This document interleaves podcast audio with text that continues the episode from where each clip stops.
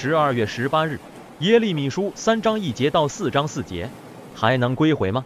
跟之前一样，这段经文也是以夫妻关系做类比，讲述耶和华与以色列现在的关系。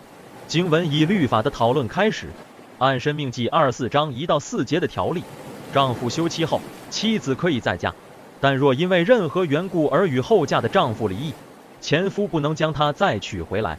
经文提到这律法的目的是让以色列知道，由于他对神不忠。所以已经失去了作为妻子的权利。神如果仍愿意维持着婚姻关系，那就完全是出于恩典。这里的还可以归向我，也可以翻译成还可以归向我吗？这种反问的语气表达绝无可能。如果用这个翻译，那下文的话就更显出恩典。以色列的表现让人叹息，神对他一片真心，他却以诡诈为回报。神直接形容以色列是一个淫荡邪恶的女人。行淫的欲望炽热到好像坐在路边等住与人做生意的买卖人，望眼欲穿，甚至不顾廉耻。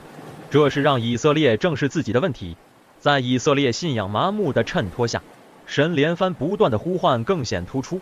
经文多次记载神发出“回来吧”的呼声，反映出神对这远离自己的妻子的不离不弃，远远超越人世间的一切法理、道德和伦理的要求。经文把这样一幅让人叹息的图画展示在人前。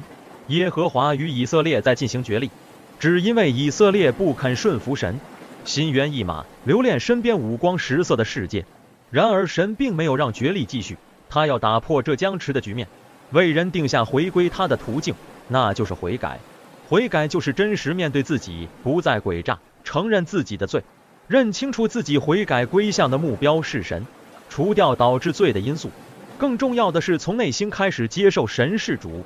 与过去断绝，寻求真正的更新。